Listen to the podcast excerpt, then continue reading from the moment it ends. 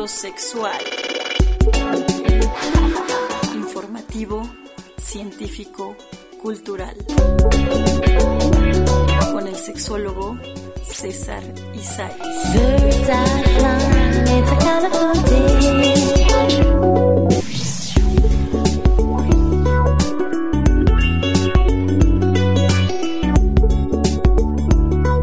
Las disfunciones sexuales han sido una de las principales afectaciones en las relaciones de pareja, ya que este problema suele alterar el estado de ánimo, llevando a una depresión, enojos, así como también a una alteración fisiológica o psicológica.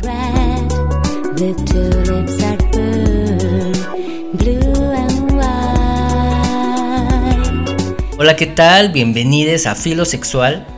Soy el sexólogo César Isais para Perimetral Radio, periodismo para usarse. Desde Dolores Hidalgo, cuna de la Independencia Nacional Guanajuato, México, el día de hoy abordaremos el tema de las disfunciones sexuales.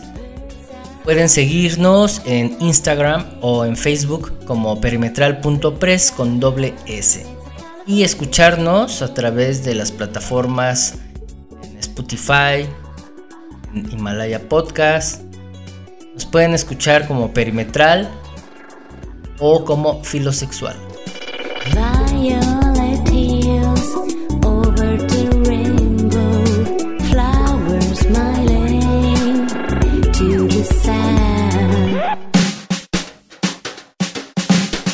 En la sexualidad están las dimensiones de la existencia. La sexualidad a veces nos avergüenza y a veces nos duele. Filosexual.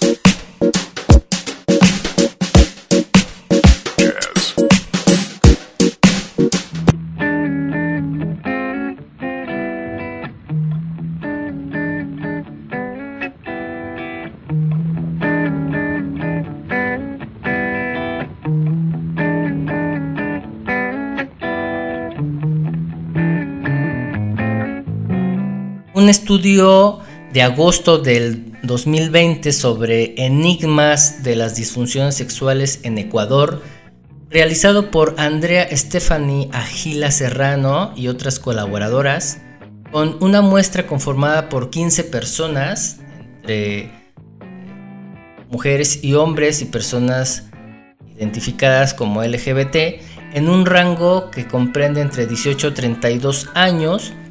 Eh, los resultados demostraron que del total de la población muestrada, o sea, el 46.7% considera que las causas de la disfunción sexual son psicológicas y un 40% considera que se da por factores fisiológicos.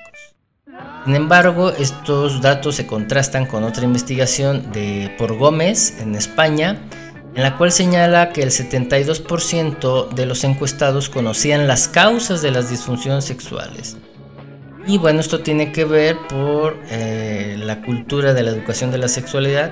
Tal vez en Latinoamérica tenemos más tabús y muy poca educación de la sexualidad, menor que en Europa.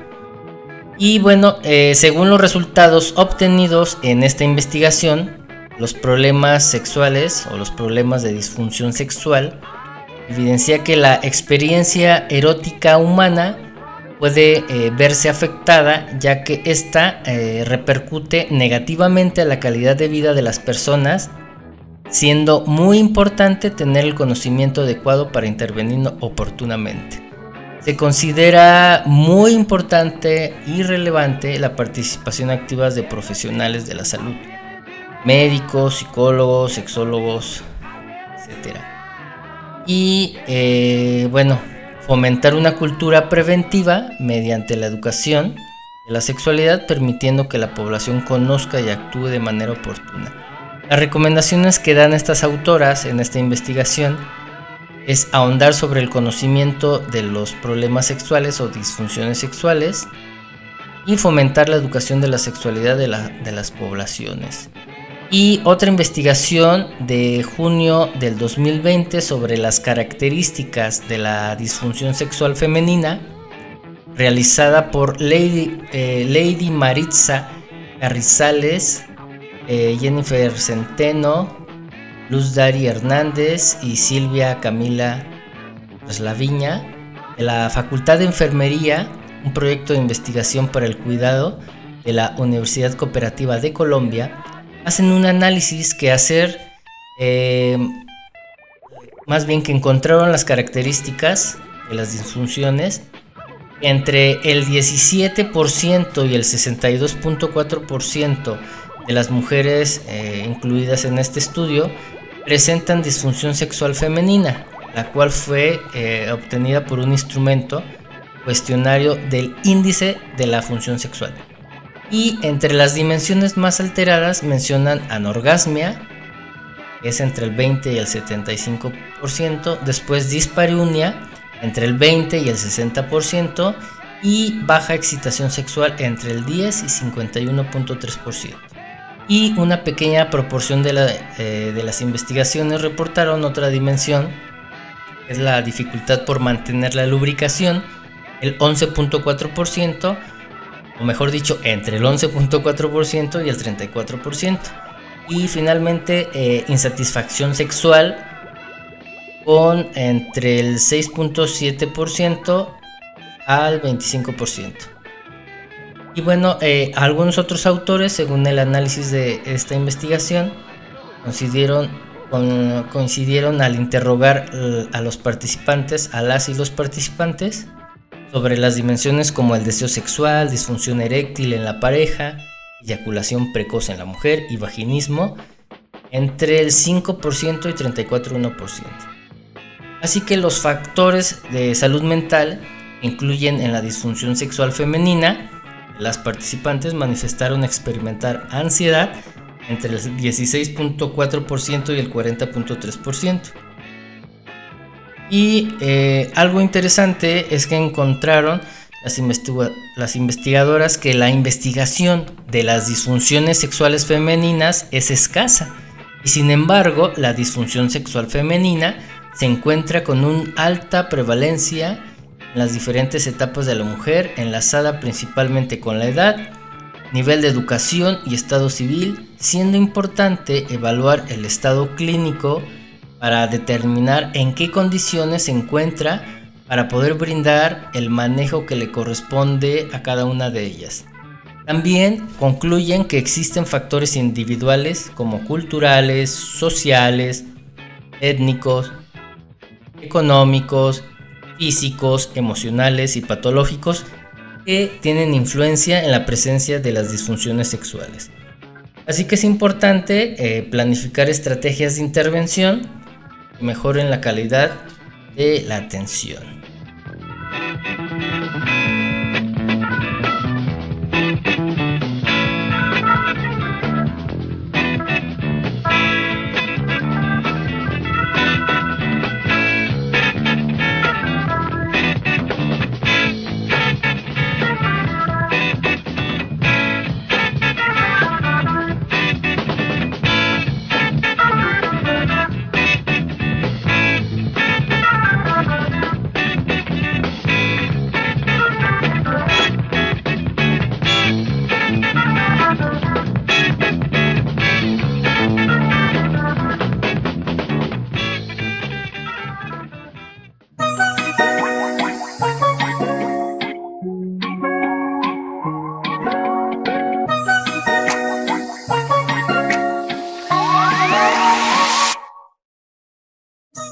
Las disfunciones sexuales suponen, por su magnitud y repercusiones, un auténtico problema de salud pública. Repercuten en la calidad de vida de quienes la presentan, tanto en varones como en mujeres, y hay una significativa menor satisfacción en sus relaciones íntimas y unos peores índices de calidad de vida. Como consecuencia de ello, queda reconocido que las personas con disfunciones, alteraciones o problemas sexuales tienen derecho a recibir una adecuada atención sanitaria, tanto en atención primaria como en atención especializada, debido precisamente a esa repercusión de las disfunciones sexuales en el estado general de la salud. Aunque cualquiera de estas alteraciones pueden darse y afectar a la pareja, los problemas más frecuentes que aparecen suelen ser problemas relacionados con el deseo, tanto en ella como en él. problemas en la fase de excitación, problemas de erección, sequedad vaginal y problemas en la fase de orgasmo, eyaculación precoz, eyaculación retardada, eyaculación retrógrada y anorgasmía.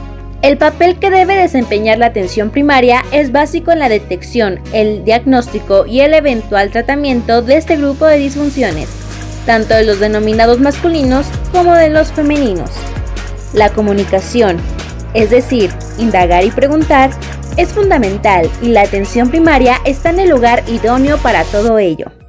La edad no es límite para el disfrute de una sexualidad plena, y aquí de nuevo la atención primaria está especialmente situada para entender y manejar esta situación, por su interconexión con la geriatría y la psicología, la psicoterapia, la sexología, entre otras especialidades.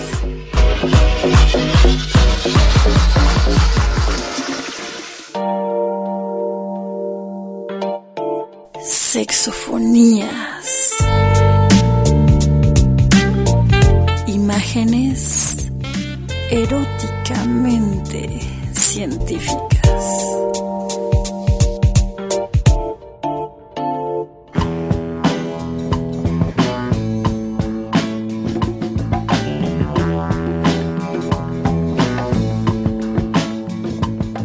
Continuamos aquí en Filosexual, estamos en la sección de sexofonías con una gran invitada y uno de los temas que no se había abordado es eh, las disfunciones sexuales, no como tal, ya en un año que tenemos aquí en Filosexual.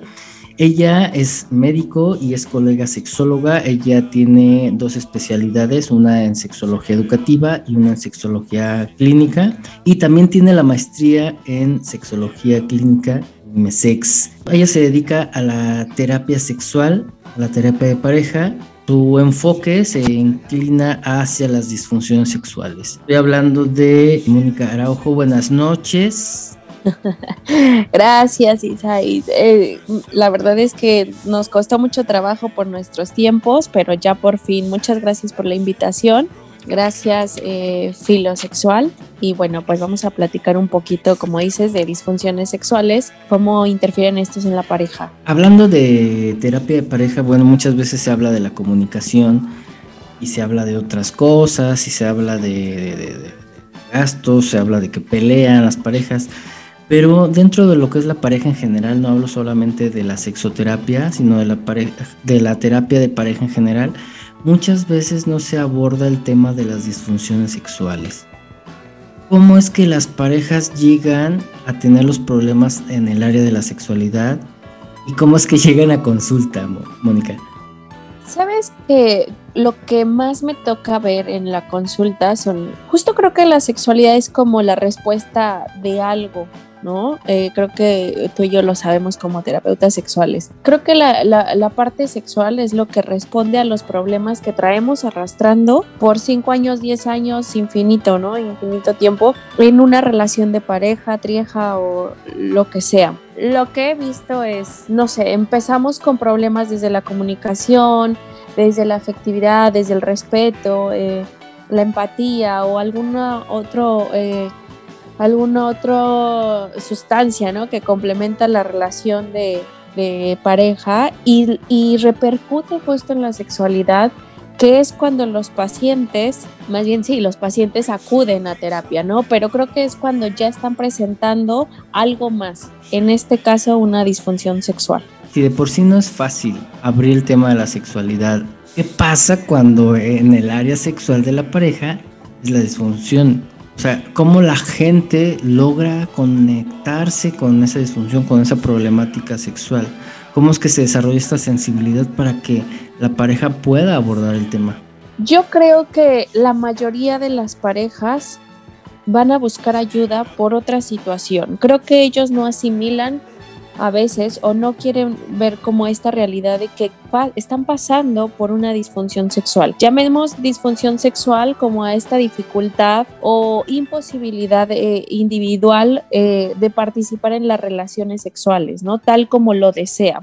Es decir, esto puede ser persistente o puede ser recurrente, pero quiere decir que ya no se está disfrutando, ¿no? Un integrante de la pareja, pero creo que esto se llega justo cuando la pareja ya está de extremo a extremo probablemente y entonces se refleja en la, en la cuestión sexual que es a lo mejor cuando se presentan las disfunciones, que te puedo hablar de, de, de alguna, ¿no? O sea, podría ser como, a lo mejor, les voy a dar un ejemplo.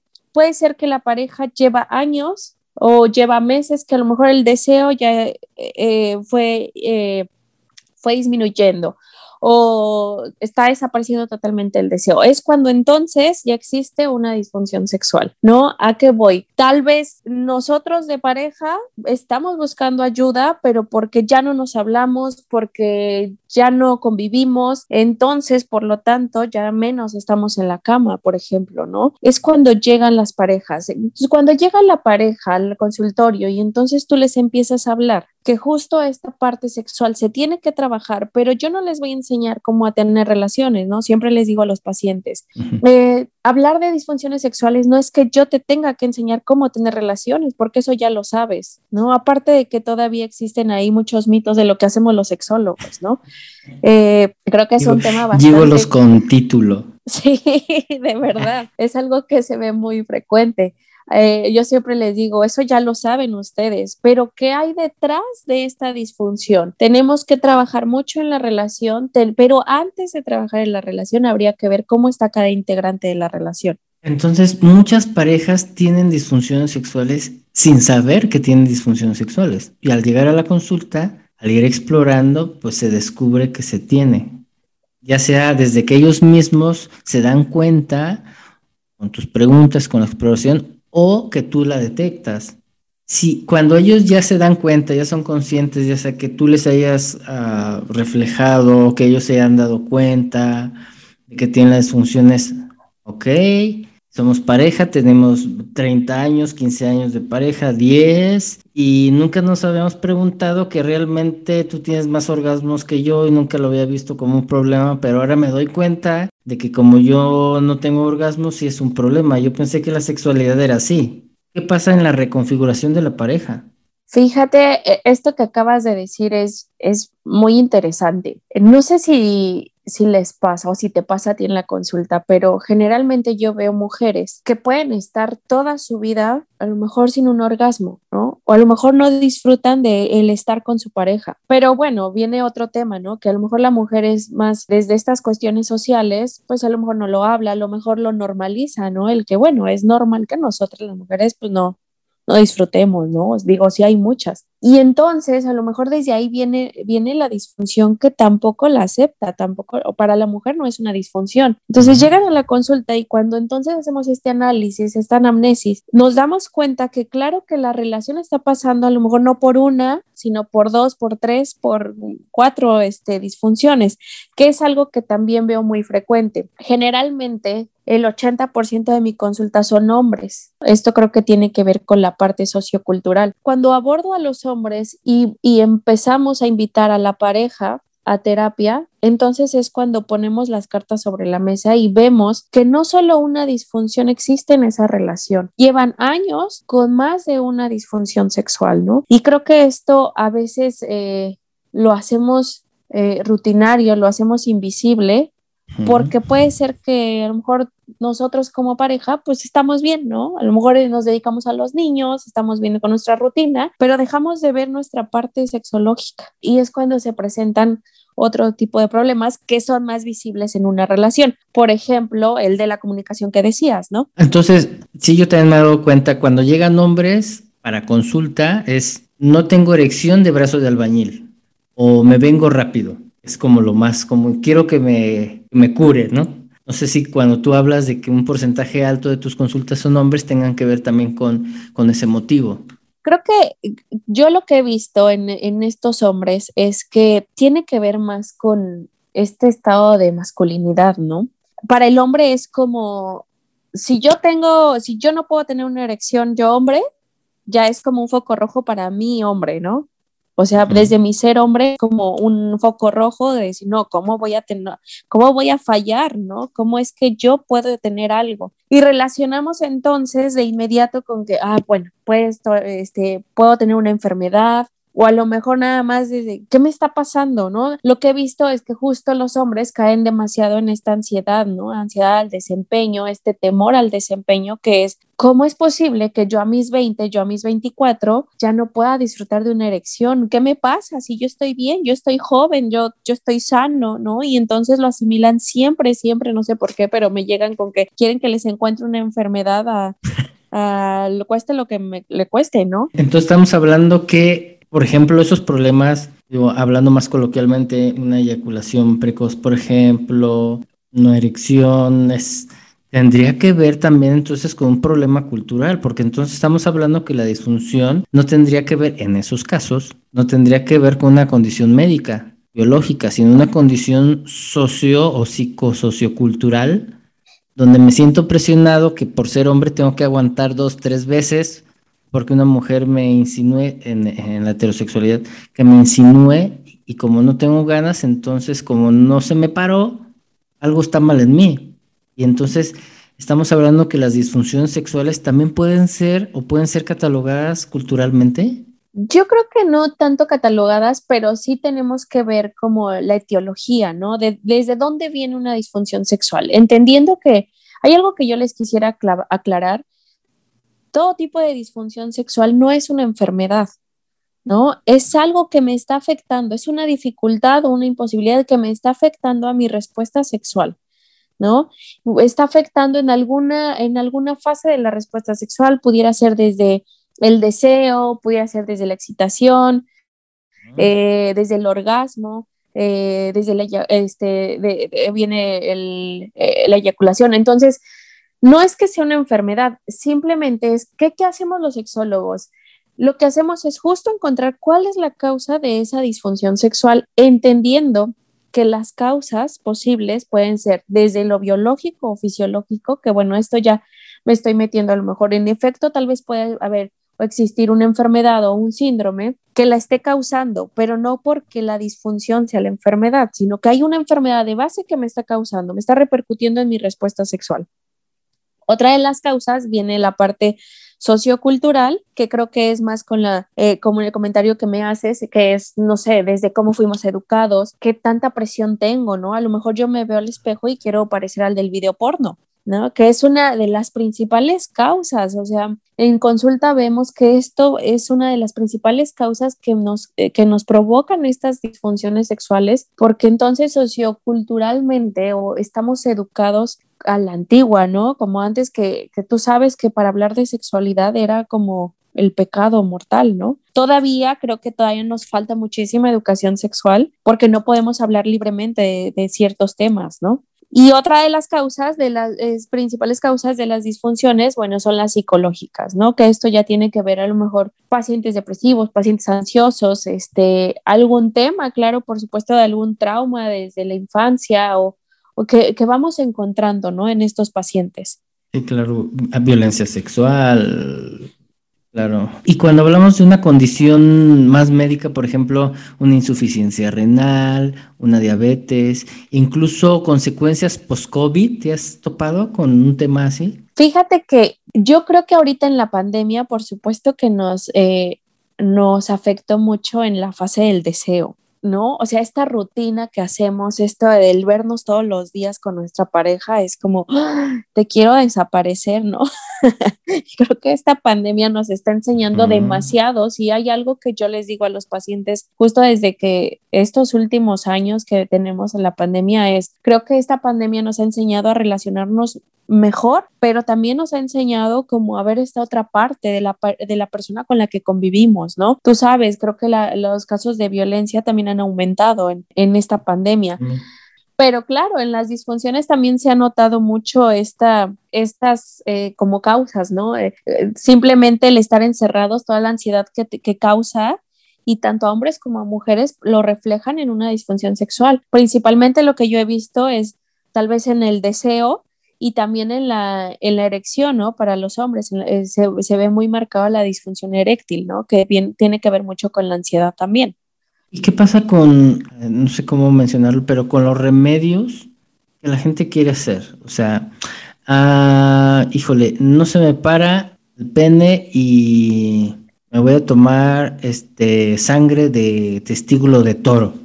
Eh, tengo, tengo vaginismo y me voy a hacer un té de ruda para ponérmelo intravaginal.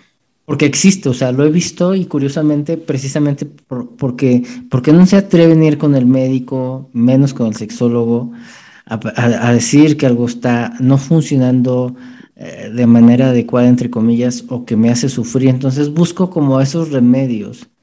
O sea, ¿y de qué manera eso puede ser lacerante para el cuerpo de las personas?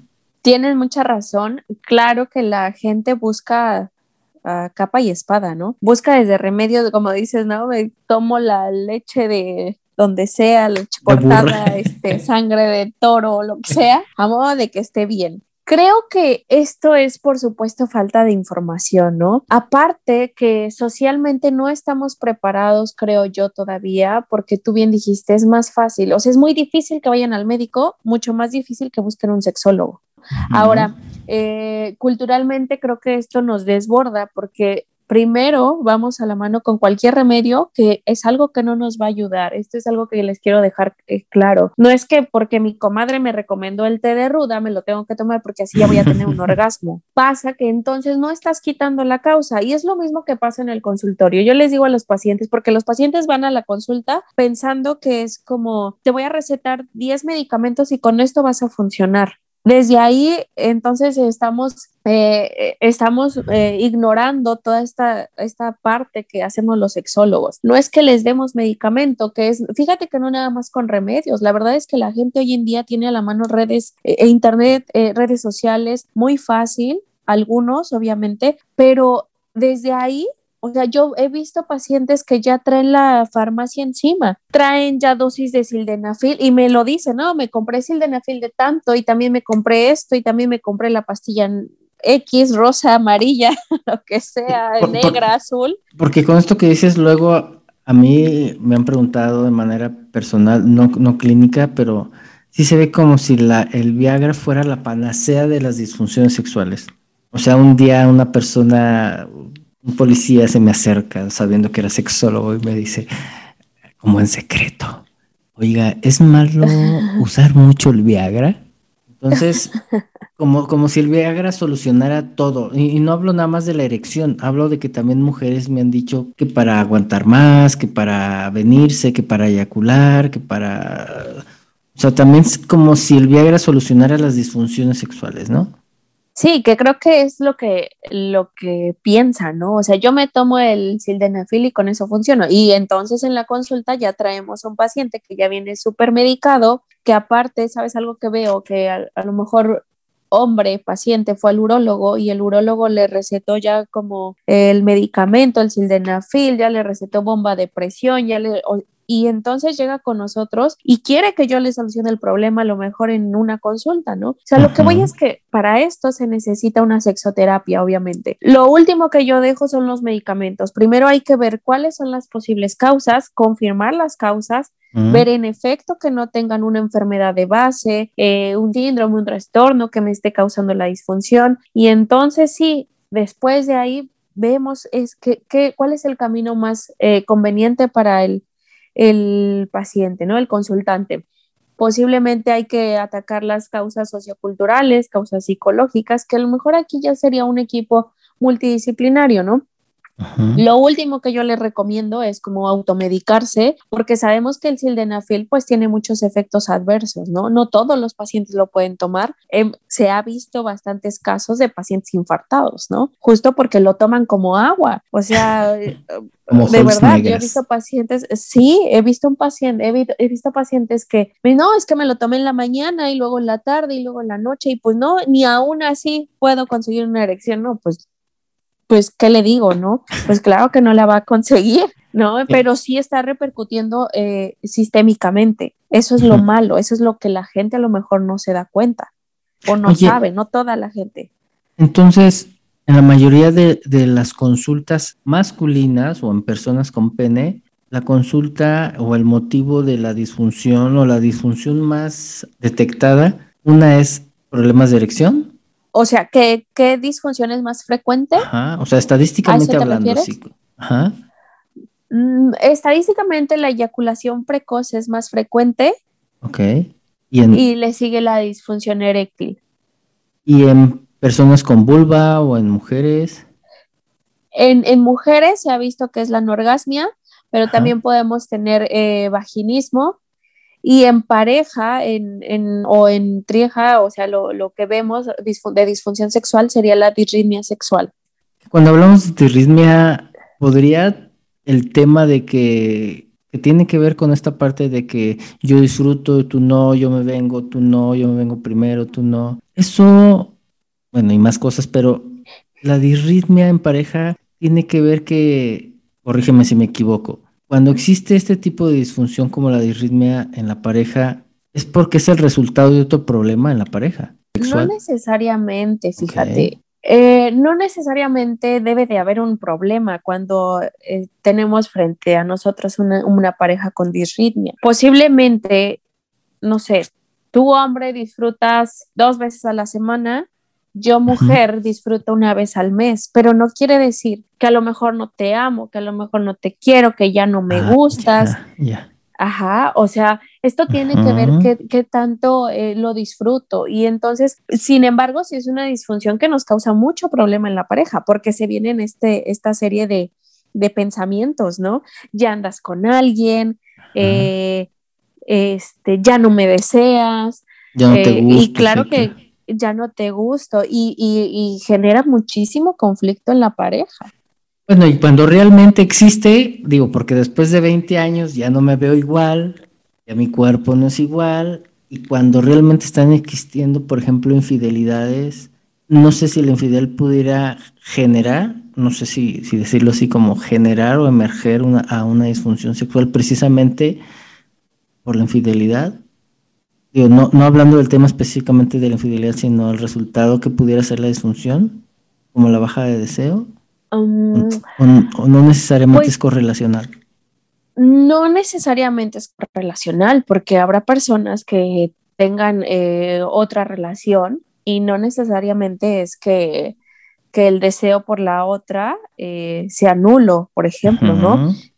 Por ejemplo, relaciones abiertas, ¿no? En la que no existe ningún problema y, no, no, tiene que ver con la disfunción. ¿no? Digo, sí se tiene que analizar, es un tema importante para la pareja, este tema de la infidelidad, sin embargo, no es que siempre deba de causar disritmia, por ejemplo, no es que siempre tenga que causar eh, un deseo hipoactivo, o sea, a, eso me refiero. Creo que es un tema bastante complejo, pero no necesariamente que porque yo ya ando con alguien, entonces ya no deseo a la pareja actual. Ah, ok. Y en el caso de que la pareja viva uno de los dos miembros o de los tres miembros o de los cuatro miembros, ya sea uno de los integrantes o ambos o tres tengan una infección de transmisión sexual, ¿cómo puede asociarse una disfunción sexual a una infección de transmisión sexual? ¿Pudiera? Pues yo te diría que eh, sí, sí hay sí hay personas que pasan por esto. Por ejemplo, una paciente con virus de papiloma humano. A lo mejor desde que le dan la noticia se siente mal con ella misma, se siente sucia, se siente de lo peor, ¿no? Con ella misma. Pero el virus de papiloma humano sabemos que pueden pasar 40 años y no sabes ni quién te lo pasó, ¿no? Y se desarrolló. Entonces, a lo mejor desde ahí yo estoy viviendo, empiezo a, a, vivir todo mi conflicto interno que me lleva posiblemente a generar una, una disfunción sexual, porque entonces a lo mejor estamos en la cama y yo estoy pensando en, no, pero ¿cómo voy a estar con mi pareja? Le puedo, lo puedo contagiar, este, me siento sucia, y, fíjate, creo que la mayoría de las disfunciones tienen que ver con uno mismo. Eh, no es que tenga que ver con mi pareja, tiene que ver con uno mismo, porque entonces generalmente lo que hacen las parejas es, ah, ok, le pongo la responsabilidad a mi pareja de lo que yo estoy viviendo. De mi placer. ¿No? Exactamente, del placer que debe de ser propio. Entonces, puede ser que tenga una ITS, por ejemplo, di el ejemplo del, del virus de papiloma humano, que me hace que yo me desconecte totalmente y a lo mejor tengo la relación normal con mi pareja, llevamos buena, este, buena comunicación, buen, todo bien, ¿no? En la relación, pero me enteré apenas y entonces yo ya estoy pensando de, este me lo habrá pasado o quién me lo pasó o ya no me dan ganas de estar con él y entonces me lo voy guardando, me lo voy guardando tal vez y hace que se vaya construyendo una disfunción, ¿no? O sea que la disfunción no se origina a partir de la ITS, sino del autoestigma de esa disfunción, digo, de esa ITS.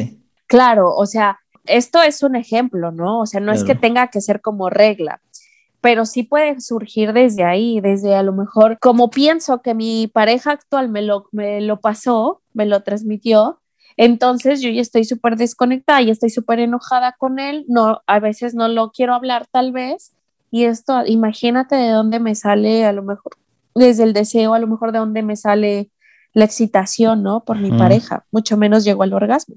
Claro, porque eso tiene que ver con que me fui infiel. Exactamente, ¿no? Digo, creo que lo relacionan así la mayoría de las personas, pero pues desafortunadamente esto es por mucha falta de, conocimiento sobre esto. Entonces, cuando tú mencionas que la mayoría de las disfunciones, todas, tienen que ver con una cuestión de mí misma, de mí mismo, una cuestión personal, individual, pero que finalmente se da en lo relacional. Pero entonces, cuando se da desde esta parte, desde lo individual, es me hace pensar desde cómo fuimos educados en la sexualidad, qué información tengo sobre la sexualidad y a partir de ahí surgen miedos, surgen ansiedades y entonces puedo atreverme a decir, si me permites, Mónica, que un porcentaje alto, voy a decir, lo voy a decir como no tengo el dato aquí estadístico, pero me voy a atrever a decir, un 90% de las disfunciones sexuales tendrían que ver con una cuestión psicológica emocional, cultural? Yo creo que sí, yo creo que desde un 80 a un 90, ¿no? Yo igual no tengo el dato como tal específico porque esto es de acuerdo a cada país, pero en efecto la mayoría de las causas son eh, también eh, psicológicas, ¿no? Psicosocioculturales. Eh, es, no sé si deje tranquilas a muchas personas o, o intranquilas porque la mayoría de la gente que pasa por este tipo de disfunciones piensa que tiene una enfermedad, piensa que está enfermo, y más si son jóvenes, ¿no? Pero creo que tiene que ver demasiado con eh, cómo fuimos construidos, qué, qué es lo que, cómo fuimos, cómo nos relacionamos con los demás, ¿no? fíjate que algo que, que veo mucho es que nos atormentamos tanto desde, desde el estrés, ¿no? Entendiendo que estrés es como esta diferencia entre lo esperado y lo que uno logra. Y entonces, cuando tú no logras lo que tú esperas, pues vienen estas frustraciones, ¿no? Que claro que me pueden llevar a, disfunciones. Fíjate, otro de los ejemplos que te puedo dar es, a lo mejor yo eh, me, gusta ver video porno porque así, así aprendí sexualidad, ¿no? A mí nadie me habló, eh, nadie, nadie apenas si en mi casa me decían, déjate ahí. y entonces yo a mí me gustó ver video porno toda la vida pero ¿qué empieza a pasar por mi cabeza? Bueno, empiezo a compararme tal vez desde ahí, espero ser como el del video porno y si no lo soy, entonces pues, oh sorpresa, ¿no? Desde ahí se van rompiendo como estas, estas exigencias y creo que es algo que vemos mucho en, en pacientes con disfunciones sexuales también. Digamos autopresión, ¿no? Opresión cultural. Ah, sí, en el pues porno aguantan 20 minutos, una hora, dos horas. Siempre tiene el pene super parado y eyacula como dos litros. Sí, o las mujeres, ¿no? Eyaculan y avientan hasta como manguera. Esto es algo que, también nos va eh, eh, afectando socioculturalmente hablando. Y que claro que te transporta a una disfunción, porque entonces empiezo, imagínate, o sea, si, si nosotros estamos diciendo que yo creo más del 80% las causas son socio, eh, psicosocioculturales, entonces, imagínate todo, todo lo que nos está afectando, que me impide sobre todo relacionarme conmigo mismo y eso no me da el paso para relacionarme con los demás, ¿no? Puede ser que mi pareja me ofrece lo mejor y a lo mejor yo tengo disfunción eréctil, pero no me atrevo a comentarlo con mi pareja y a lo mejor la pareja ya hizo todo, hizo, deshizo, eh, todas las noches a lo mejor con baby doll y nada más no, pues claro que no, porque la responsabilidad no es de la pareja, la responsabilidad viene de sí mismo y esto tiene que ver desde cómo nos estamos relacionando. Como para ir cerrando a manera de, bueno, puede ser de conclusiones que las disfunciones tendrían que ver el cómo me relaciono conmigo mismo, pero también cómo me relaciono con mi pareja. O sea, es una cuestión relacional. Sí. sí, sí, yo creo que, sin embargo, no es que forzosamente debas de tener pareja, ¿no? O sea, aquí quiero aclarar esto, no es que forzosamente debas de estar en una relación. Las disfunciones sexuales las podemos trabajar desde lo individual y las debemos trabajar primero desde lo individual y entonces sí, si estás en pareja, las podemos trabajar en pareja, pero no es que forzosamente eh, debas de tener una relación. Depende mucho también, aparte, perdón, Misair, eh, depende mucho también del autoconocimiento, ¿no? Que esto es también muy importante. ¿Qué tanto nos conocemos? ¿Qué tanto nos tocamos? ¿Qué tanto nos sentimos? Bueno, y ese autoconocimiento tiene que ver por la poca educación, pero ahorita se me está ocurriendo ya, digo, ya estamos para finalizar, pero las disfunciones sexuales entonces sí pegan en el autoestima sexual. Claro, muchísimo, muchísimo. Aquí pega y yo creo que este eh, es lo que hace buscar alguna algún tipo de ayuda, ¿no? Cuando ya te pegan en tu autoestima, cuando ya tenemos esta debilidad por dentro es cuando ya digo, bueno, ya necesito ayuda. Que yo los invitaría a que no se esperen a dos años, cinco años, diez años. 40. 40, exacto. O sea, busquen ayuda lo más pronto posible. Creo que es un tema como muy amplio, que no nada más un programa. Yo espero que en otro programa puedas estar. Eh, yo sé que, bueno, ahora estás, estamos muy lejos, pero a través de, de medios que podemos conectarnos y bueno, hablando de que eh, tú recomiendas que sí puedan asistir y que te, estás dedicando a estos temas, ¿la gente dónde te puede contactar, Mónica, para que puedan consultarte hablando de estos temas de disfunción y que te dedicas mucho al tema de las disfunciones sexuales? Claro, mira, eh, lo que estoy haciendo ahorita mucho, aparte de la pandemia, eh, me dedico mucho a la terapia sexual, terapia individual de pareja, este, grupos lo hago también sobre todo en terapia en línea. Eh, me pueden contactar al 7223 80 27 75 o estoy, eh, también me pueden enviar correo a cime.clinic arroba gmail.com y en Facebook me pueden encontrar como Sexología Integral Médica Educativa. En Instagram estoy como mom.cime y bueno, pues cualquier cosa que necesiten, si los puedo apoyar en algo, si los puedo ayudar y, y este, pues bienvenidos, ¿no? Ahí me pueden encontrar ahorita estoy dedicándome mucho a la terapia online porque, bueno, tenemos pacientes afortunadamente de varios eh, lugares. Y bueno, pues yo espero tener otro, otra conversación contigo porque en efecto este tema es muy largo, ¿no? Y muy apasionante para nosotros los sexólogos también, como muchos otros, ¿no? Sí, Mónica, pues muchísimas gracias, buenas noches y espero que podamos escucharnos pronto. Muchas gracias, gracias por la invitación, saludos a todos.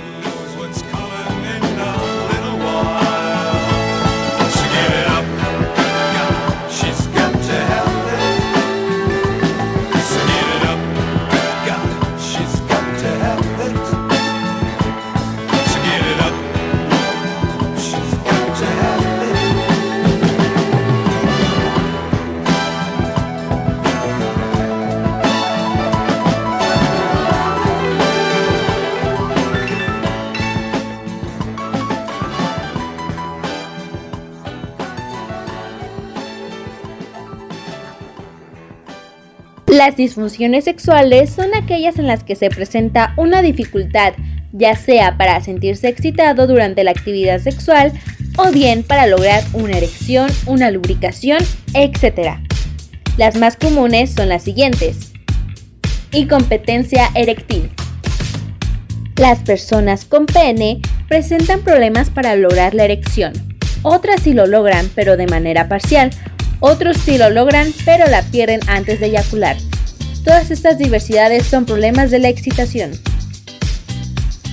Disfunciones del orgasmo. Las disfunciones del orgasmo tienen que ver con dificultad para sentir el orgasmo o para eyacular, o ambos niveles del orgasmo. La más frecuente es la incontinencia eyaculatoria, que implica que las personas con pene no controlan el momento en el que desean eyacular. La eyaculación aparece rápidamente de una forma inevitable e inoportuna la eyaculación retardada. Esta disfunción se manifiesta de manera contraria a la eyaculación precoz. Consiste en que las personas con pene no pueden o les resulta sumamente difícil para eyacular a pesar de recibir estimulación adecuada desearlo e intentarlo. La insensibilidad orgásmica. Esta disfunción se manifiesta de manera contraria a la eyaculación precoz.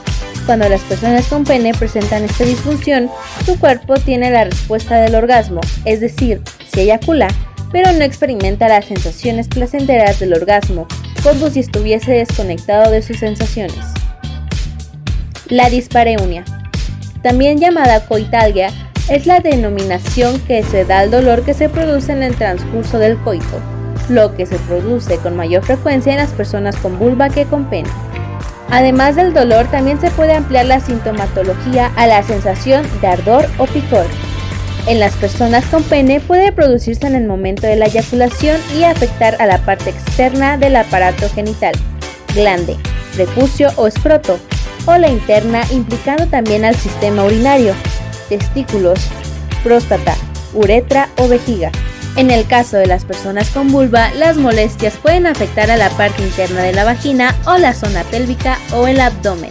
La anorgasmia es la incapacidad de alcanzar el orgasmo. La anorgasmia es una disfunción sexual por la cual las personas que la sufren se ven incapacitadas para alcanzar el orgasmo durante sus relaciones sexuales e incluso mediante la autoerotización. Vaginismo el vaginismo es el reflejo de contracción alrededor de la vagina cuando se intenta o se completa la penetración, a pesar del deseo expreso de la persona y de la ausencia de anomalías físicas o estructurales. En general, el vaginismo se produce por el temor de que el coito sea doloroso. Usualmente comienza con el primer intento de relación sexual, pero puede manifestarse después de periodos de estrés. Apatía sexual falta de deseo sexual, falta de líbido o más recientemente denominada erróneamente anorexia sexual. Se refiere a la carencia de pasión, deseo o ganas de llevar a cabo un acto sexual. Digamos que esta irregularidad también está relacionada con los estímulos psicológicos y fisiológicos, que combinados conllevan directamente al sexo. Y si hablamos del deseo filosexual, amando nuestra sexualidad.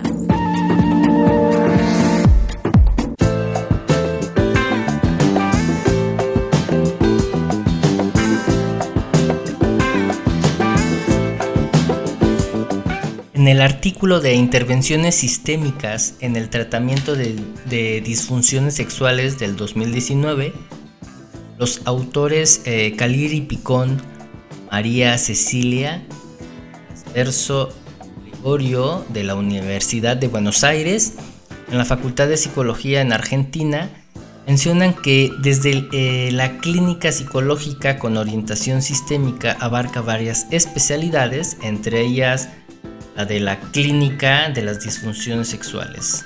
Según explica eh, el pensamiento sistémico contempla el todo y las partes y fundamentalmente se interesa por las conexiones entre las partes. Cuando se habla de disfunciones sexuales es necesario recurrir a una clasificación unificada y eh, legitimada de estas problemáticas como foco de actividad terapéutica, de investigación y exposición. Para ello se utiliza la propuesta de la American Psychiatric Association, la APA, a la que hace referencia el DCM5, el Manual Estadístico de Trastornos Mentales, en su quinta edición. Según eh, las disfunciones sexuales, a partir de este manual se clasifican como disfunciones sexuales, la eyaculación retardada, el trastorno eréctil, el trastorno orgásmico femenino, el trastorno del interés excitación sexual femenino, el trastorno del dolor génico pélvico penetración, el trastorno de deseo sexual hipoactivo en el varón, la eyaculación prematura o precoz, la disfunción sexual inducida por sustancias o medicamentos, otra disfunción sexual especificada y la disfunción sexual no especificada. Y como aclaran Nardone y Rampin, eh, el enfoque constructivista estratégico del sufrimiento mental rechaza las operaciones de clasificación de las llamadas enfermedades o trastornos psíquicos y prefieren considerar en, en cada caso la situación presentadas por las personas como problemas.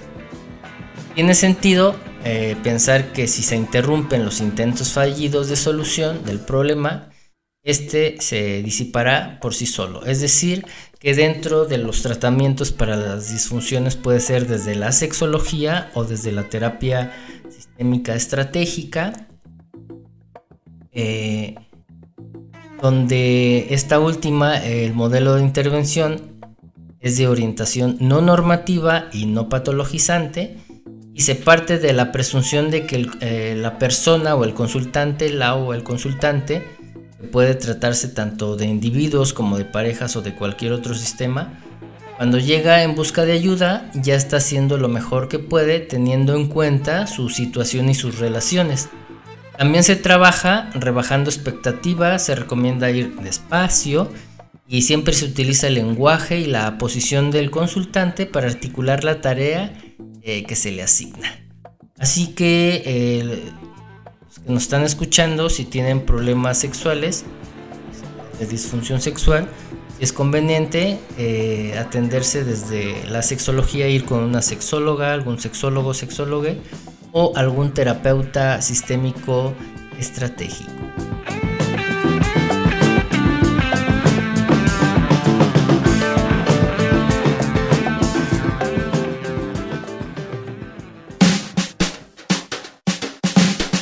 En la sexualidad están las dimensiones de la existencia.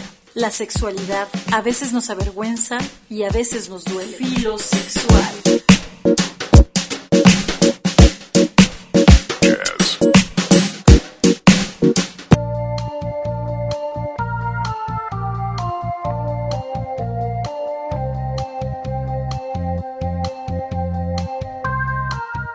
Gracias por escuchar el programa del día de hoy. Esperamos que hayan disfrutado esta información de disfunciones sexuales.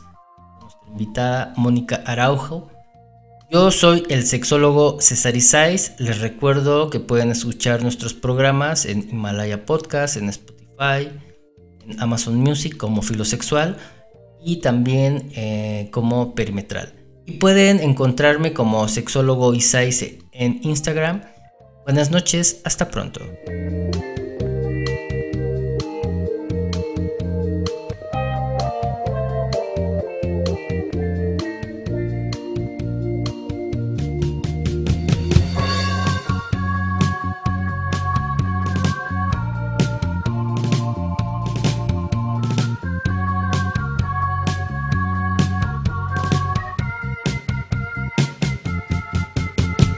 Para Perimetral, desde Dolores Hidalgo, cuna de la Independencia Nacional, Guanajuato, México.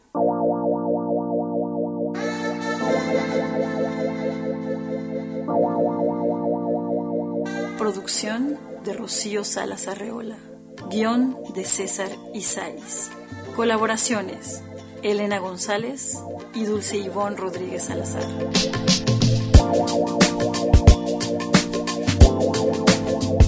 Filosexual.